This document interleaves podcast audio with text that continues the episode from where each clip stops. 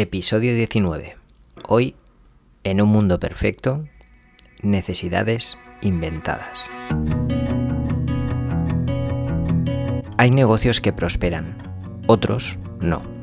De hecho, la mayoría de nuevos negocios no superan los tres años. Da miedo, ¿verdad? Algunas personas dicen que tiene que ver con las grandes ideas. A veces es así.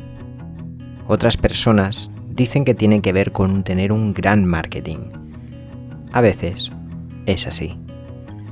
Pero cuando miras más allá de la superficie, cuando realmente te paras a observar por qué unos negocios funcionan y otros nunca llegan a arrancar, te das cuenta de algo que los primeros suelen tener en común.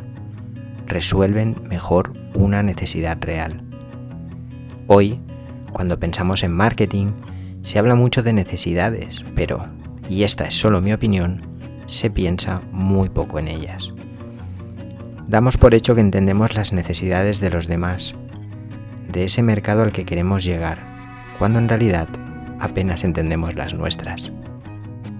Porque para entender las necesidades reales de alguien hace falta empatía, estudio, experiencia, análisis, hace falta preguntar, hace falta tiempo.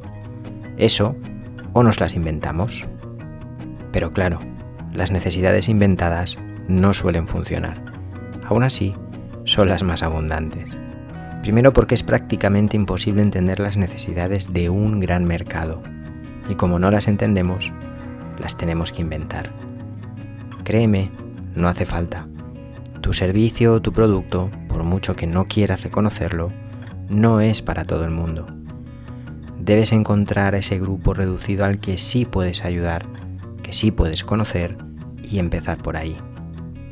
Segundo, porque pones primero el servicio o el producto y después buscas la necesidad. Y como no siempre la encuentras, te la tienes que inventar. Durante mucho tiempo, montar un negocio ha sido un proceso que nacía en nosotros, en nuestra propia necesidad. Hoy puedo decir que, lo creo de verdad, para que un negocio prospere, debería nacer de la necesidad de los demás.